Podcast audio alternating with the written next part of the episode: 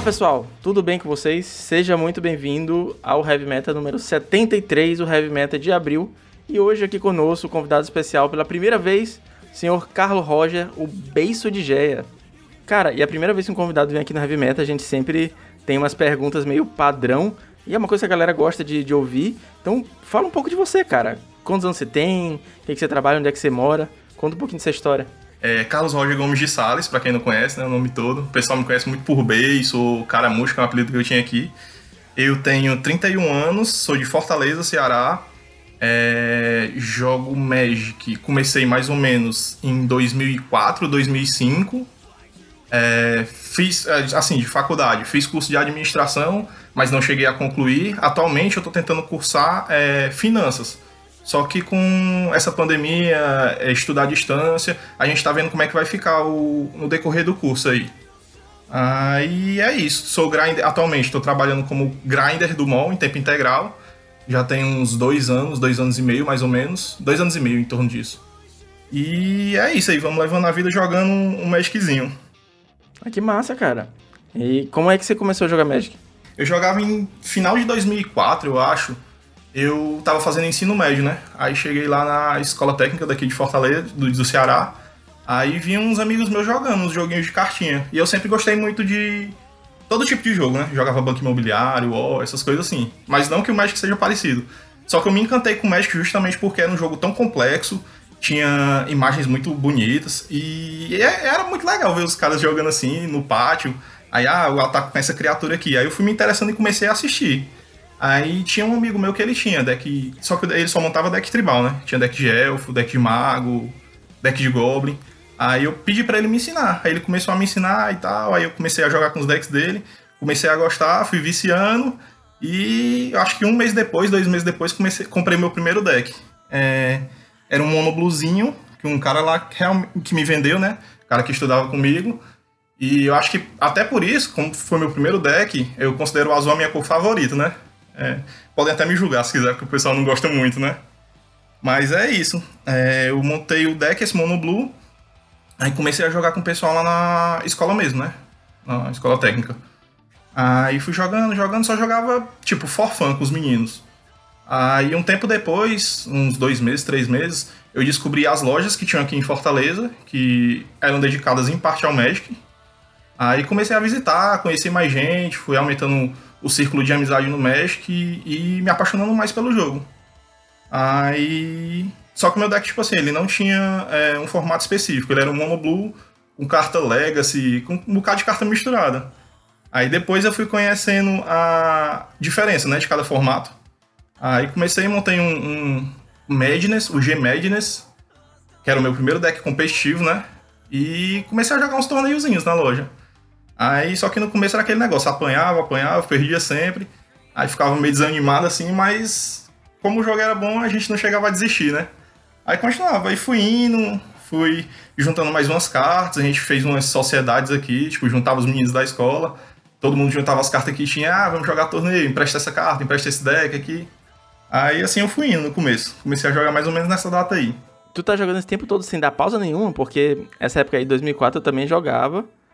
Mas eu parei, cara, parei quase uns 10 anos. Eu jogava muito for fun. Aí era. Não era uma coisa que eu jogava toda semana, entendeu? Eu jogava assim, no, na escola eu jogava umas duas vezes na semana, campeonato jogava a cada 15 dias, porque também eu não trabalhava, né? Eu tinha pouca grana para ficar pagando inscrição de campeonato toda semana e tal. Tinha essas coisas. E às vezes o, a loja que eu ia jogar, que tinha um campeonato, era um pouco longe de casa, eu também não, não saía tanto. Mas essa, com relação à questão de ficar jogando nesse período, eu sempre continuei no Magic. Eu, quando eu parei, acho que voltava com um mês. Tipo assim, eu parava um mês, aí voltava no mês seguinte, entendeu? Eu sempre tinha lá minhas cartinhas e era como se fosse o meu hobby. Aí eu mantinha uma periodicidade jogando. Nunca parei, parei, parei assim de abandonar e vender tudo, não. Teve uma época que eu fiz foi investir, que foi no começo de Lauren, se eu não me engano. Foi um tempinho depois, que eu comprei umas caixas de, de, uns, de bucha, né? Montava uns decks, comecei a montar o Tritão, por exemplo, que era o deck que eu jogava até recentemente no Modern. E foi o deck que eu ingressei, que era um dos decks mais baratinhos. Montava o, o Tritão e ia jogar os campeonatos. Mas realmente parar, parar, parar mesmo, não. Eu só tive uma transição do for fun pro competitivo, assim. Aí quando a gente foca mais no competitivo é que começa mais uma rotina é, mais pesada de campeonato, de esse tipo de coisa. Pode querer, cara. Jogando em loja, loja mesmo nunca tive uma parada grande, não. É um tempinho, né? Já 15, 16 anos. É um motivo de arrependimento de muita gente, vou te dizer, porque eu parei duas vezes, as duas vezes eu, vendi tudo e aí voltava bem na merda. Caralho, é, é, é, a pior coisa que tem é você, tipo assim, para e vende uma coisa porque acha que tá caro, aí volta depois. Eu conheço muita gente que, por exemplo, vendeu Old Dual, vendeu. Essas cartas que hoje em dia valem um rim, né?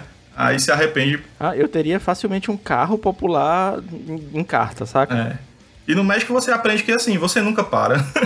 o pessoal costuma dizer é. isso, você, ah, não, eu vou dar uma parada aqui. Aí o pessoal já fala, não, meu amigo, não faça, não venda suas cartas tudo não, que daqui a pouco você volta. E é sempre assim mesmo. É, mas eu, hoje em dia eu penso muito em vender minha redundância. Eu, eu vi falando isso. Quem acompanha o podcast sabe que eu tô falando isso há 200 anos e eu ainda não fiz. É, eu queria vender minha redundância, porque como o Pauper é relativamente barato, né? Uhum a gente acaba tendo muita carta. Então, tipo, eu tenho 14 raios, 14 Red Elemental Blast, pra ter que montar várias decks não, sem ficar tirando do sleeve. Sim, sim. Então, eu, eu penso muito em vender essa redundância, sei lá, mas aí eu fico por um lado, por 200 conto, por outro lado, saca? É uma coisa que ainda não cheguei nesse ponto, mas eu penso bastante nisso. Mas uma, uma, uma curiosidade, por exemplo, com relação à carta física, eu tinha várias cartas antigamente, né? Pronto, tu falou essa, essa questão de vender. Teve uma época, acho que foi.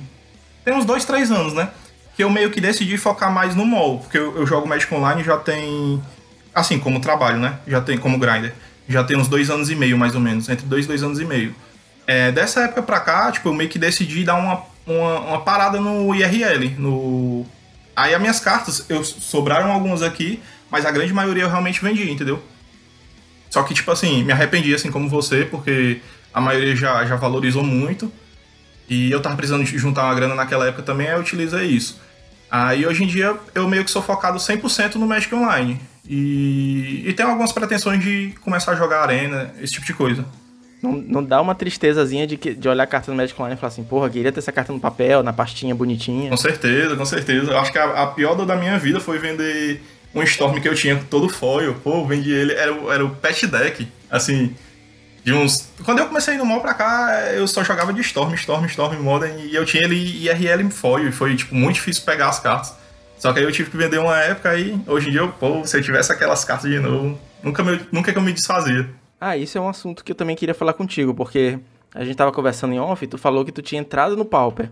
E então, assim, quando tu começou no mall, começou a grindar, tu não tava no Pauper, né? Não, não tava. É, na verdade, assim, eu fiz uma conta, eu fiz a conta no mall junto com um amigo e a gente tinha um foco de jogar T2 na época do. Acho que era Kaladesh, que tinha aqueles Gear Hook. Só para testar, porque tinha uns campeonatos na loja. A gente tava com medo de comprar as cartas T2, porque aqui em Fortaleza o T2 não era tão forte. Então, pra gente fazer um investimento nas cartas, era bom a gente testar o formato, treinar, para ver se é, se adaptava, né? Aí gente, o que foi que aconteceu? É, a gente fez uma conta no mall, comprou uns tickets e montou uns decks T2, o R-Contra, esse tipo de coisa. Aí eu comecei a jogar T2, mas assim, sem pretensão nenhuma de ganhar dinheiro com isso, só para testar mesmo. Tanto que no começo a gente perdia bem mais do que ganhava, né? Sem experiência. Aí beleza, aí passou um tempo, a conta meio que ficou esquecida, porque a gente não jogava tanto, eu e meu colega. E eu, e eu trabalhava num, num, em outra empresa, né? Tinha uma empresa de, de poker daqui de Fortaleza. Aí eu saí dessa empresa e eu já tinha tido essa ideia, porque tinha um amigo meu que ele jogava Magic Online e ganhava uma grana com isso, né? Ele fazia faculdade e jogava Magic Online. E eu pensei, pô, será que eu não conseguia, tipo, se eu me esforçasse um mês assim, para ver qual era? Aí pedi umas dicas a ele, ele me ensinou muita coisa do que eu precisaria ter, porque para você trabalhar com isso, você tem que ter muita paciência, você tem que ter uma cabeça fria, porque às vezes você vai ficar tiltado porque tá perdendo muito. Tipo, não é uma coisa para todo mundo, entendeu? É... Aí eu testei no primeiro mês, tipo assim, deu bom. Consegui, tipo, pagar as contas do mês e tal. Aí fui continuando, continuando, continuando, mas com aquele pensamento. Pô, uma hora isso aqui vai dar ruim, uma hora isso aqui vai dar ruim, uma hora eu vou parar. E, e aí estamos indo aí, já tá com dois anos e um bocadinho já, até agora. E aí, que horas que você saiu do, do T2 e do Modern? Você falou que jogava de Storm também. e falou assim: rapaz, olha esse formato aqui de comumzinho, acho que eu vou lá. Aí eu tava na, tinha aquela parada do T2, né? Aí quando eu realmente decidi essa parada de eu vou entrar pra, pra tentar ganhar uma grana, certo? O que é que eu faço? Eu tinha um conhecimento bom sobre Modern nessa época. Era o formato que eu jogava nas lojas, principalmente, que eu conseguia mais resultados, assim, que eu conhecia os decks, porque eu ficava, tipo, estudando. Ah, via vídeo de GP, de PT, essas coisas assim, ficava estudando muito sobre Modern. E ele era o formato mais popular aqui na cidade, Fortaleza. E eu sempre gostei de deck de combo, que eu tinha, era o Storm e Tritão. Eu tinha esses dois decks. Aí eu, pô, vou tentar então aqui com os decks que são a minha zona de conforto, né? É o foi que eu fiz. Peguei o Tritão, fui lá, joguei, joguei, joguei. Conseguia ganhar, mas não era tanto. Aí peguei o Storm, falei, não, decidi. Vou ficar focado só num deck, porque eu acho que eu consigo maximizar meus resultados se eu ficar dedicado a isso. E eu acho que de boa parte desse tempo que eu fiquei jogando, eu acho que eu joguei uns 70%, 60%, 70% só de Storm. Eu conhecia, tipo assim, jogar todos os decks com a palma da mão, jogar contra todos os decks do Modern com a palma da mão, como saidear, esse tipo de coisa. E acabou que dando bom. Aí eu joguei Modern por bastante tempo. E aí, só que tipo, eu conheci um pouco de Pauper, conheci uma galera que jogava Pauper. Aí eu pensei assim, cara, eu acho que eu vou começar a tentar jogar no Pauper também pra tentar ver como é que é o grind do Pauper, ver se é bom. Aí, tanto que foi, eu acho que eu, eu até te falei, né? Eu conheci o Caps, conversei com ele, conheci uma galera do, do da comunidade Pauper em geral, né? A, a Tabs, é, o Lindoso, troquei uma ideia com eles, eles me falaram mais ou menos como era o meta, e eu comecei a jogar. Aí é, entrei no formato, só que aí eu senti uma, uma, dificuldade que eu não tinha no Modern. Como eu já estava muito acostumado a jogar Modern, eu percebi que o Pauper era um formato é, bem mais lento, entendeu? Por exemplo, num dia, Modern eu conseguia jogar umas 5 ligas. No Pauper não, no Pauper eu conseguia jogar só umas 3. E por mais que saísse alguns resultados positivos, isso meio que acabava afetando na produtividade, entendeu? E eu também não era um jogador bom no Pauper, né? No, porque eu tava começando agora. Apesar de eu, de eu já gostar no Pauper e jogar alguns campeonatos aqui na cidade, só que também não jogava com tanta frequência. Aí comecei a me enturmar com o pessoal. Aí eles foram me dando dica, dica, e eu ficava alternando. Eu jogava é, Modern, Storm, aí às vezes vinha pro Pauper. Ficava alternando, jogando um formato e outro. Quando eu, tipo, perdia muito em um, ia pro outro. Quando eu perdia muito no, no Modern, vinha pro Pauper. Aí ficava jogando. E nessa season que passou agora, que foi a que é, consegui ficar lá no topo, né, nos troféus, foi a que eu realmente decidi, tipo, não, vou deixar o Modern de lado nessa season e vou me focar totalmente no Pauper. Aí eu tava com uma win rate boa desde acho que final do ano passado, quando, quando saiu Commander Legends, que foi quando saiu Fall From Favor, né? Eu tava jogando de fadas e eu vi que a carta era absurda, né? Aí comecei a jogar com ela e tal, consegui fazer uns resultados bons em challenge. Aí outra diferença, por exemplo, tem umas nuancezinhas. O, o challenge do Pauper, ele é melhor de jogar. Por quê? Porque ele dá menos gente, são menos pessoas, por exemplo, enquanto o Pauper dá 60, 70 pessoas, o Modern dava 150, 100 a 200 pessoas, aí era uma rodada a mais.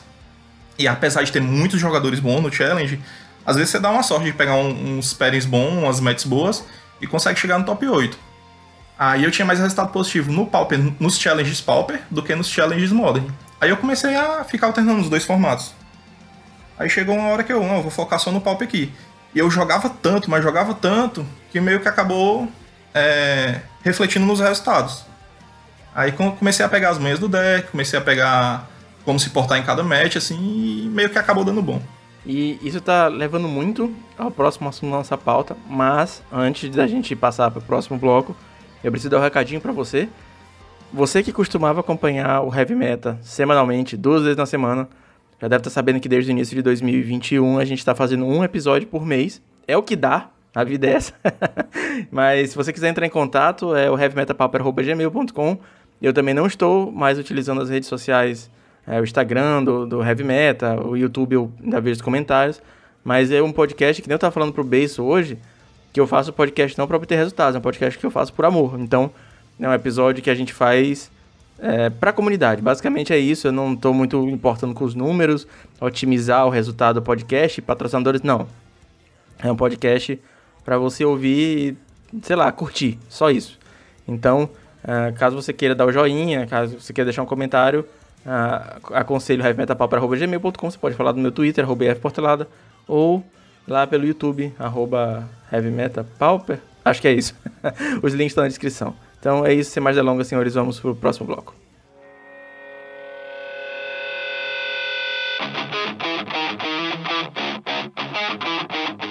Cara, agora a gente vai falar um pouquinho mais específico do Pauper. Você estava falando que você é, largou o Modern para se dedicar um pouco mais ao formato, tava falando que o challenge do, do Pauper é um pouco melhor por ter menos gente, a premiação acho que é, que é igual, né? É padrão para os challenges.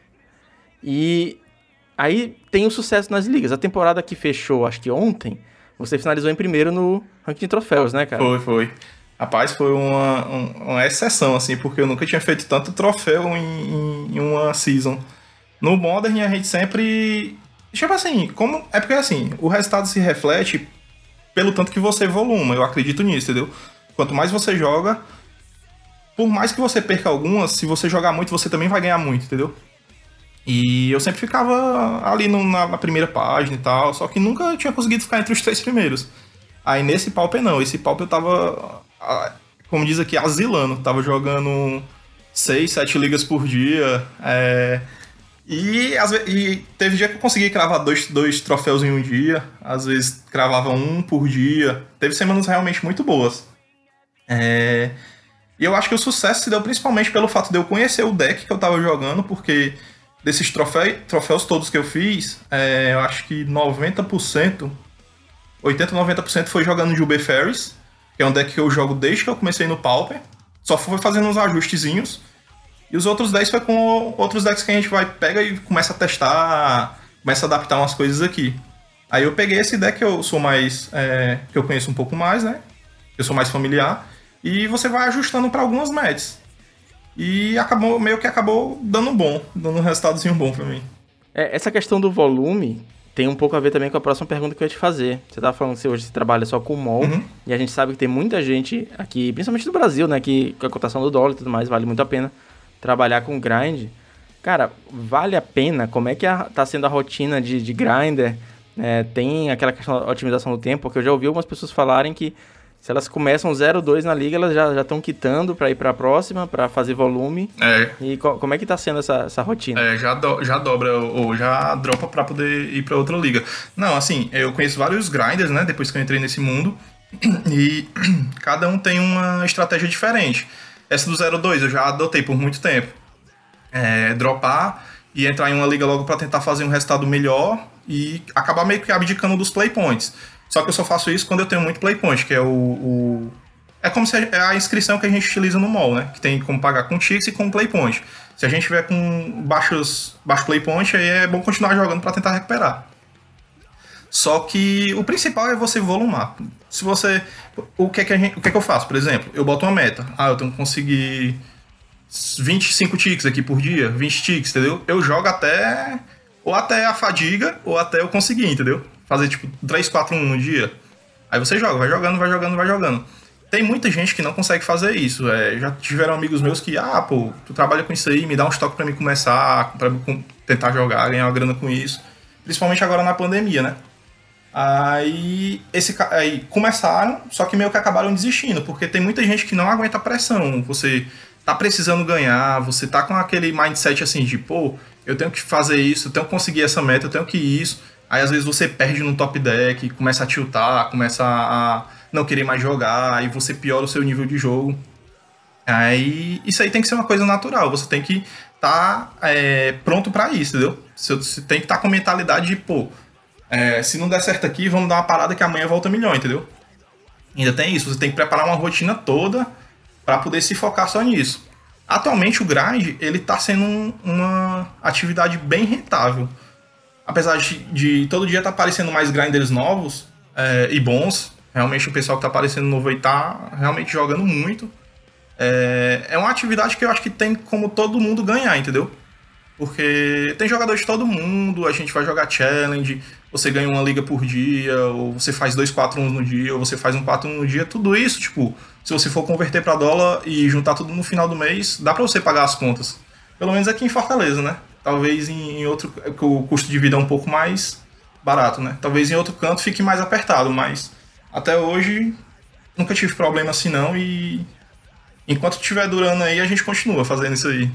Tu demorou muito para ficar infinito nas ligas? Porque eu, como detentor de algumas contas falidas e lutando, no, me agarrando nos meus 150, 200 playpointinhos para continuar a viver nas ligas, eu fico naquela de, cara, tá difícil ficar infinito, tá difícil conseguir fazer esse volume de resultados bons para não me preocupar tanto com os PPs, cara. É, não, realmente é bem difícil isso. No começo, eu acho que eu quebrei a conta umas quatro, cinco vezes. Eu pedia tickets emprestado pra galera para poder ficar jogando. Quatro, cinco vezes não, acho que foi bem mais. Porque você não é acostumado. Eu perdia, tipo assim. Eu acho que todas as pessoas, quando começam a jogar normal, perde por tempo, perde por pular fase de combate, perde por N motivos que você não perderia no, jogando na vida real, né? Aí, para mim começar realmente a, a, ter um volume, acho que foi uns coisas de 3, 4 meses depois que eu comecei a jogar, entendeu? Não que eu comecei a jogar como se fosse um emprego, mas que eu comecei a jogar, porque você vai pegando as, é, as manhas do mall e você tem que estar tá num, num ambiente que favoreça você. Por exemplo, tu não vai jogar um challenge logo de cara, porque tu vai perder. E é 300 play points, o investimento é como se fosse uma coisa irreal, entendeu? Se você for converter. Você começa a jogar. Eu, antigamente tinha aquelas ligas friendly, eu não sei se, tu, se você manja, que eram as amigáveis. Você jogava, se eu não me engano, era 8 tickets, era alguma coisa assim. Eram as que eu jogava, entendeu? Porque tinha o quê? Tinha os jogadores que não eram tão competitivos e meio que o meu win rate acabava aumentando. Aí a gente começava a jogar, a ganhar um pouquinho mais. Aí depois, quando você se sente seguro, é que a gente ia para as ligas maiores. É como se fosse uma escadinha. Você vai passo por passo, entendeu? E a questão de perder, o que é que você podia fazer? É, eu não sei, eu não sei o teu caso, né? Mas eu, por exemplo, perdia muito de tritão, que foi o que eu fiz. Rapaz, tá dando errado, eu acho que é o deck. Aí eu troquei pro Storm. Aí, Storm, jogava, jogava, ganhava. Aí, às vezes, por exemplo, tinha época que tava muito ruim pro Storm. Porque aparecia muito bad match, muito burn, muito deck de descarte. Aí o que é que eu fazia? Ou pedia emprestado algum deck para algum amigo meu e treinava antes de jogar, ou hoje em dia, que é tipo assim, o que eu acho que quase todo grinder faz, é usar aqueles serviços de loan, onde eles alugam os decks, pegam, é, pagam tipo um valor mensal, mensal não, semanal, e podem jogar vários formatos, que eu acho que é o melhor. Porque, por exemplo, se tu tá jogando um formato aqui e tá perdendo muito, é, tu migra para outro formato, começa a jogar, vê se dá bom. Se não der bom, migra para outro. E assim vai indo. E se você tiver pouco PP, infelizmente, tipo assim, você tem que abrir baú. No meu caso, né? Eu abro muito baú junto os baús da semana, tipo assim, ah, não vou é, vender os tickets esse mês. Abro os baús, junto o PP até ficar com mil, que essa é uma das minhas estratégias. E vou jogar as ligas. Mas é isso. Mas também quebrei muito no começo. Aí a gente tem um novo cenário que está acontecendo aqui no, no Brasil também, e também é parte da nossa pauta de hoje, que são os campeonatos independentes, né? Você estava falando das ligas friendly que tinham antigamente, hoje a gente tem os campeonatos independentes, que todo dia tem campeonato, né? Uhum. E tem vários dias com dois campeonatos já. E o nível desses campeonatos, ele é surpreendentemente bom, cara. Hoje mesmo eu tava jogando uma liga e enfrentei pessoas que eu costumo ver no campeonato independente. Eu, eu enfrento cara no campeonato independente e enfrentei o mesmo cara na liga. Então, uhum. é, esses dois mundos estão mesclando já. Que que, como é que você tem essa, essa sua visão dos campeonatos independentes e comparação de nível com as ligas e os challenge também. Cara, eu acho que isso é uma iniciativa muito, muito boa. Se eu te disser que até recentemente eu não conhecia é, esses campeonatos que o pessoal organiza. Que é principalmente pela Cards Helm, eles organizam, o pessoal vai fazendo torneio. Mas, eu, e assim, eu também nunca joguei, porque o meu foco era 100% nas ligas, né? As ligas do mall. Só que conhecendo, é, conhecendo agora, eu vou começar tipo, a, a tentar mais, porque você não, não pode, tipo assim, se focar só num, num, tipo de jogo, entendeu? Você tem que conhecer todos os tipos de jogo para ir adaptando o seu. É... Como é que eu posso dizer? E melhorando o seu game, entendeu? Não é só porque eu jogo só, só com um tipo de jogador aqui de liga que eu vou ser um bom jogador. Eu vou ter que jogar com to todos os chips pra, tipo assim, ver o que, que eu posso errar aqui, o que, que eu posso acertar aqui, entendeu? E aí que a gente vai adaptando. Mas eu acho isso uma iniciativa muito, muito, muito, muito irada. Porque é como se fosse uma inclusão, né? O Magic torna o Magic um jogo inclusivo. Todo mundo pode jogar, é, as lojas organizam, todo mundo ganha. jogador ganha, é, loja ganha, todo mundo sai ganhando. É, e tem uma coisa também sobre os campeonatos independentes que eu vou antes de falar isso, eu vou deixar um disclaimer, eu não conheço as outras comunidades. O que eu conheço de outras comunidades é a casca de nós do Maranhão. Eu conheço a comunidade Modern, eu sei como é que ela é no Maranhão, por exemplo. Eu não sei como é que é a comunidade Modern, Pioneiro, T2 de outros lugares. Mas eu vejo a comunidade Pauper e eu vejo ela como um, uma galera muito autossuficiente, né? Uhum. Por exemplo, a gente sabe que a nave mãe, a Wizards, ela não dá tanta atenção pro Pauper, porque não é um formato é, de grande, grande destaque, porque ah, não vende booster, não é tão competitivo, enfim. Uhum. Tem esses motivos, eu não vou entrar nisso agora. Mas a gente se vira. A gente tem o nosso circuito independente e foda-se. A gente tem nossos produtores de conteúdo e foda-se. Uhum. E esse circuito independente, cara, para mim, ele é epítome do Pauper se virando. Porque ah, a gente não tem GP, mas, porra, a gente tem um fodendo Super Cup, a gente tem é, campeonato todo dia, e é uma porta de entrada absurda em um formato que é facilmente a pessoa consegue jogar de graça. Ela cria conta no mall, vende as cartas, pega uns tickets da de roda, monta um deck budget e vai pro campeonato de graça com premiação. E aí vem a minha pergunta para ti. Qual a sua visão, como alguém que veio de fora e hoje faz parte, é um membro proeminente da comunidade, como é que você, tá, você vê a comunidade Pauper nesse sentido, né, da comunidade autossuficiente? Cara, acho que a comunidade Pauper foi o... acho que foi o maior presente, assim, do... do de é, me focar tanto nesse formato foi o, as amizades que eu fiz na comunidade Pauper. O pessoal sempre foi muito receptivo. É, porque, assim, Modern, ele era um formato grande, ele tem mais grinders, assim, mas ele não era, como eu posso dizer, não era um bloco unido, não, tipo assim, tem a galera que é amiga e tal, que discute, mas o Pauper parece que ele, eu não sei, eu não sei explicar direito, mas parece que ele tem uma união, os jogadores, tipo assim, meio que puxam você pro formato, entendeu? Pela simpatia.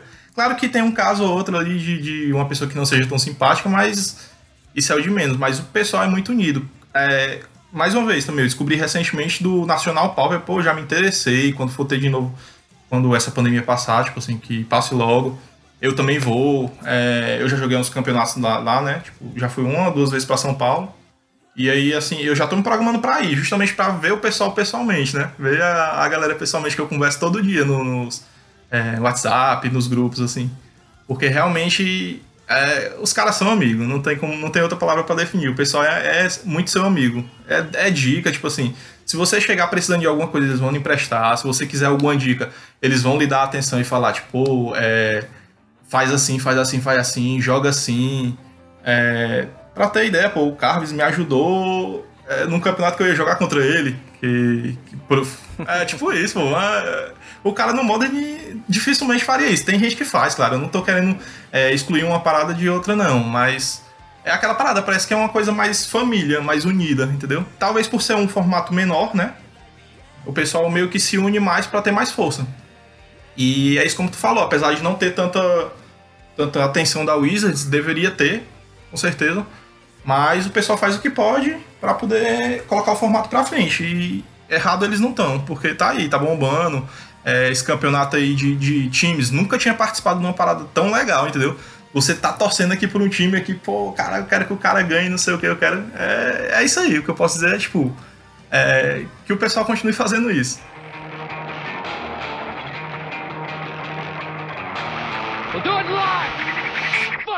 E aí a gente vai também começar a falar do campeonato de times, né? É, a gente falou bastante da Card Helm, dos campeonatos independentes.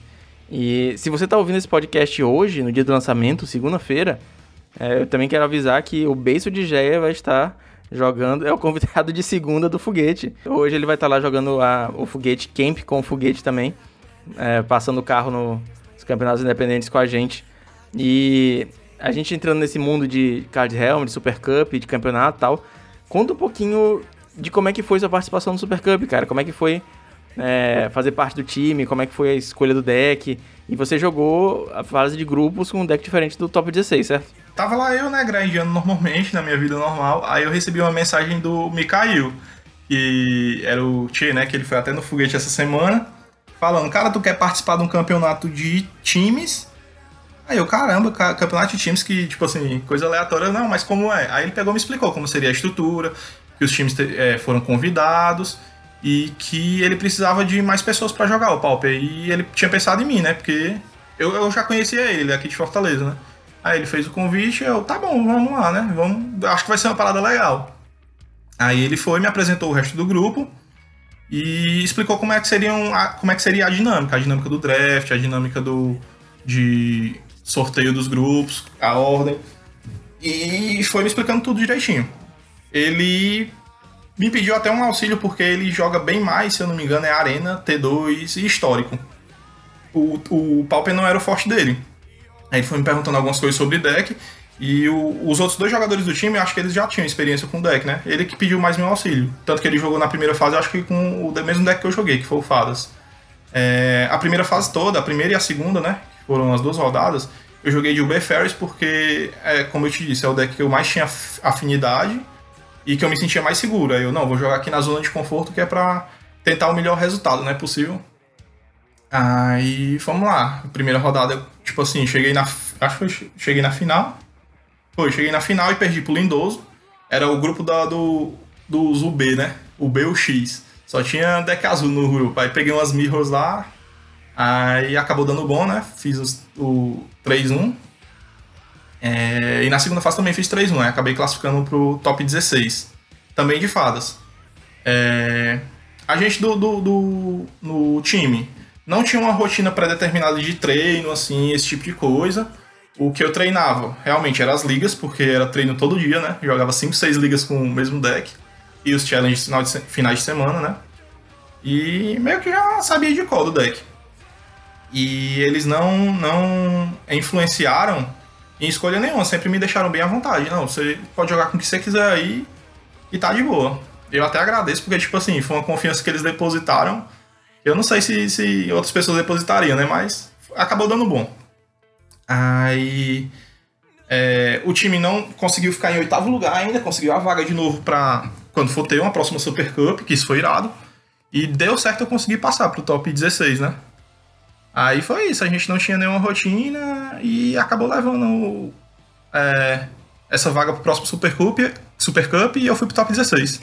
O nível desse campeonato, eu tava vendo ontem, inclusive o top 16, aquela sua partida de bully contra o Caves, bicho, Caraca. Eu, eu, já falei essa analogia em, em, alguns grupos de WhatsApp, eu não sei se eu já tinha falado no, no podcast, mas eu senti, é, sei lá, ceia olhando dois cavaleiros de ouro lutar e eu ficava assim, é, então é isso é o sétimo sentido, hein? Mano, caramba, eu, eu tipo assim, eu passei o dia todo mesmo, eu vou jogar só o top, top 16 e eu vou perder, porque... Ah, e deixa eu te explicar como foi a escolha do deck pro top 16, né? Eu tinha jogado de fada a primeira rodada todinha, Aí eu peguei passando pro top 16. Saiu a lista dos jogadores lá. Aí eu, não, vou tentar ver aqui com o que é que cada jogador mais ou menos joga, né? Ou jogou na última rodada. Aí lá vai eu contar, tipo, o B, o X, o B, o B, Boros, aí o B, o X, Heroic, a Finish, não sei o que, não sei o que. Aí eu, mano, o que é que eu vou fazer aqui? Se eu for jogar essa ruma de Mirror aqui, porque a Mirror, é... ela tem skill, mas só que ela tem, tem uma certa sorte também, entendeu? E o B, ele é um pouco desfavorecido, na minha opinião, dos UR, porque o R tem Pyro, tem essas paradas assim, e eu achava que o pessoal da Inside se saiu muito bem de UR, é, a Tabs ia jogar de UR, aí eu, pô, eu vou tentar evitar esses matches. Aí o que foi que eu fiz?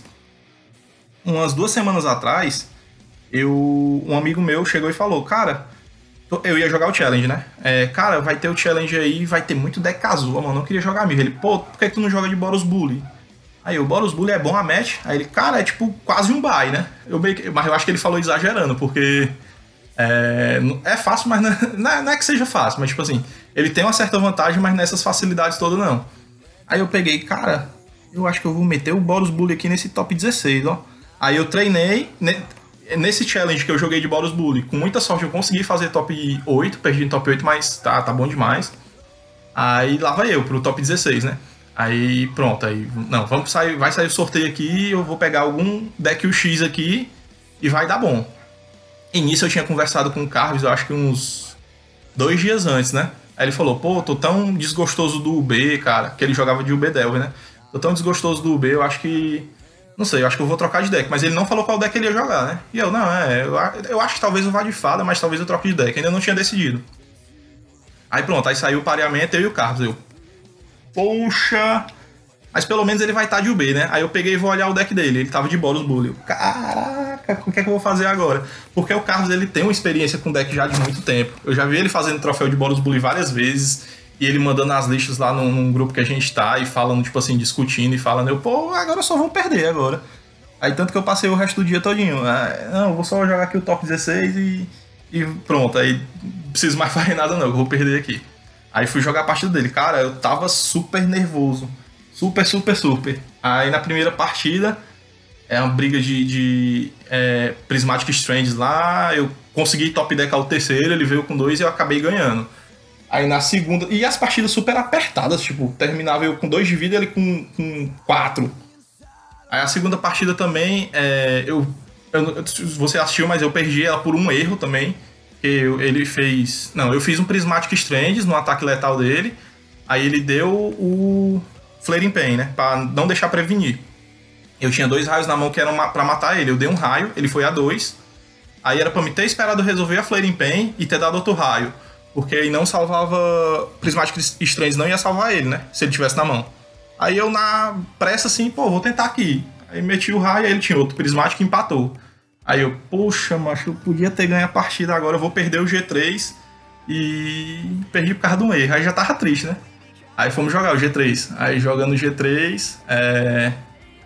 consegui achar um rally lá milagroso, que tipo, ele tinha 22 de vida, bati, eu causei 21, ele ficou com 1, aí a partida ficou bem apertada. Mas ele ainda teve chance de voltar. Aí eu acabei matando ele com um raio no final. Comprei o raio do topo assim, outro top deck. E aí, depois respirado e a mão tremendo. Aí, porque eu fico bem ansioso nesse, em alguns torneios, eu fico bem ansioso torneio grande, assim, esse tipo de coisa. E eu tava considerando o Super Cup, Super Cup um torneio muito grande, né? Eu passar duas semanas jogando assim e pegar o Carlos de primeiro, eu já tava perdido pronto. Não, foi um torneio enorme e com alguns dos maiores nomes do Brasil, né, jogando. E foi o primeiro torneio de times. Isso é uma importância que ninguém, ninguém vai tirar dele, saca? E aquilo que vocês falou sobre lá mais cedo, sobre se manter frio e tudo mais. Eu tava na live essa hora que, que teve o, o, o misplay do, do Flaring Pain junto com, com o Prismatic. E, cara, bem ali eu te digo, se eu tivesse chegado naquele momento eu tava derrotado. Eu não, não conseguiria ter resiliência mental de jogar o terceiro jogo com focado, saca? Bem ali é a diferença que, que separe, separava os, os homens dos meninos, bem ali. Não, cara, e, e...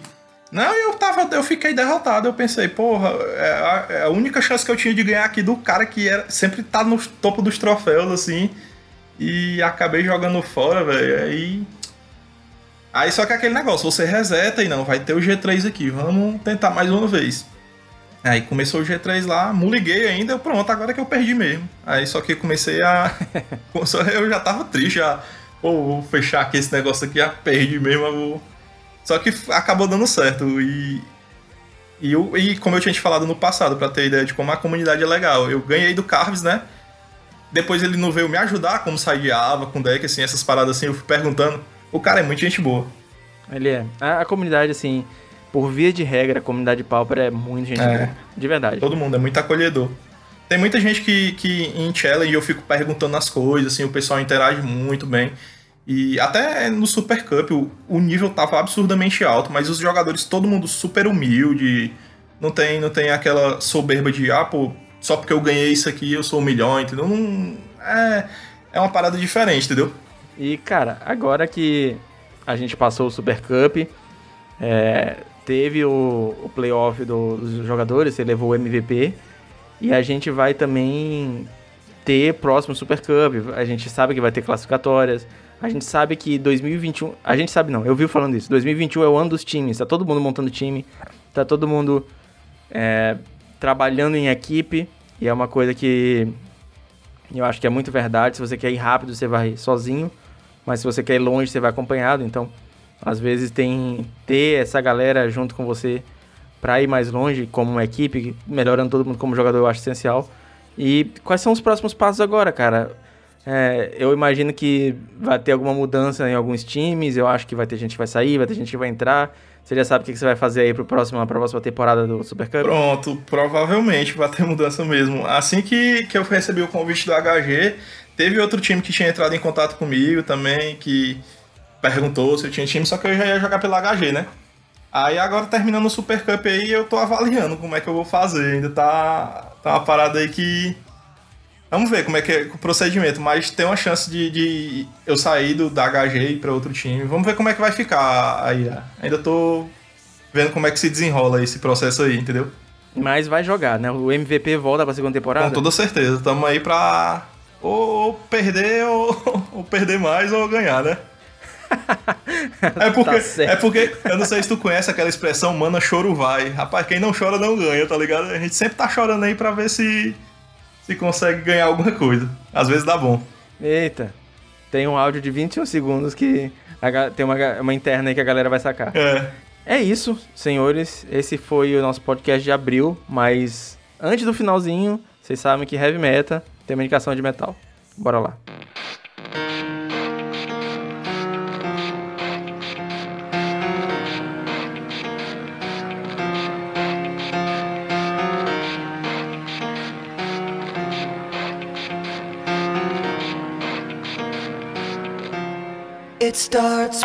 Cara, eu acho que teve uma. A, a, assim, a banda que é, mais me marcou foi na minha adolescência também, que justamente foi na época que eu tava começando a jogar Magic, é, que foi Linkin Park, eu acho que para muita gente também, né? O pessoal considera muito como se fosse é, banda, não sei, modinha, mas pô, Linkin Park influenciou pra caramba na minha vida. Eu acho que os melhores momentos, assim, que eu posso lembrar foi nessa época, 2004, 2005, 2000 um pouquinho.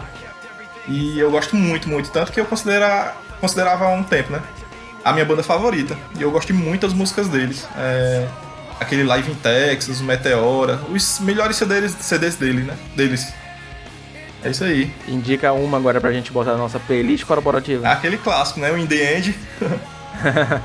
Muito bom. Cara, é massa você falar isso, e uma das coisas que eu mais gosto da, da indicação de metal não é só conhecer bandas novas, mas é saber é, as histórias das pessoas com a, com a música e, e tem essa, essa, essa sensação de relacionamento, porque nessa época que você falou, eu também ouvia muito Link Park, muito In The End, jogando Magic na calçada, saca? Botava a, a flanela, aquela flanelinha azul de passar em carro, a, a, laranja, e jogava no chão, carta sem, sem shield, sem nada. Caramba. Era uma época muito boa. Tô falando aí, cara, eu me via no ano de 2004, pô, a gente pegava uma flanela, estendia lá no chão da escola técnica, botava tipo um, um celularzinho pra tocar, um, uma parada assim, era Link Park, tocava Link Park, tocava Offspring também, que era irado. Essas bandas mais antigas Pô, e, e puxa muito pela memória, entendeu? E para mim tem uma importância. Pra mim tem uma importância especial porque é, eu estudava as letras, pô, eu não sabia falar inglês direito nessa época. Eu comecei a tentar aprender as letras, aprender mais inglês, justamente por causa das letras das músicas do Linkin Park. Era uma parada muito legal. E, e é isso, pô, influenciou bastante assim na vida, não só pela, pelas músicas em si, mas pela época, entendeu? É mais ou menos isso.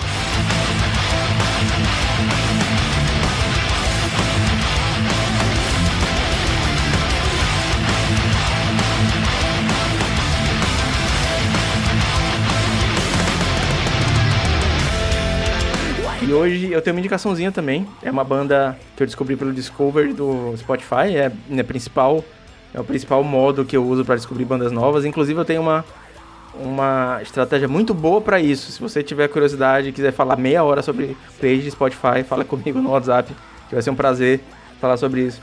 Mas o nome da banda é Night Rage, é uma banda de death metal melódico da Grécia. Hoje em dia eles estão na Suécia, mas eles são gregos. E o nome da, da música é Arm and Kill, que é sensacional. Eu gostei muito das guitarras da banda, são, tem, tem uns riffs bem agressivos. E como é uma banda de, de, de death metal melódico, é, esse riff não é agressivo, ele é combinado com, com a melodia que vai alternando o tempo da, da música. Eu achei sensacional essa banda. Vou deixar para vocês também na descrição. E é, finalizando, cara, eu queria muito agradecer ao Beijo pelo tempo dele. É, foi sensacional essa conversa, gostei muito. Toda vez que eu gravo podcast, toda vez eu fico muito me coçando para voltar a fazer semanalmente, porque é muito gostoso conversar aqui, é muito gostoso fazer esse programa para vocês. E beijo, muito obrigado, cara, foi um prazer. Cara, eu que tenho que agradecer. É... Fernando, muito obrigado pelo convite aí, pessoal, muito obrigado por, pelo incentivo, pela torcida. É, eu nunca, tipo, nunca dei entrevista assim, posso ter parecido um pouco nervoso, mas a gente vai levando e eu quero agradecer, pô. É a oportunidade assim muito boa de estar tá, é, passando um pouco do que a gente conhece, passando um pouco do, do que a gente sente no dia a dia. E, e é isso. Só, só agradecer a vocês mesmo. É isso aí, pessoal. Antes de finalizar o podcast, tem uns agradecimentozinhos também. Eu queria deixar registrado no ar Um agradecimento ao pessoal do Heavy Gears, que é o meu time, ao pessoal do Asa Branca também, ao Rodolfo, ao Toggen, ao pessoal do grupo Mind Gears Heavy Metal, que ontem, uh, a gente tá gravando aqui na quinta-feira, ontem, quarta-feira, dia 14, chegou aqui em casa um milhão de fraldas pro meu filho que vai nascer, a galera do Magic se juntou e ajudou meu filho a cagar com segurança. Então, agradeço muito a vocês, vocês todo mundo do meu coração. O Gathering é foda, mesmo que a gente não esteja perto. E é isso, senhores. Muito obrigado. Até breve. Valeu. Falou. Valeu.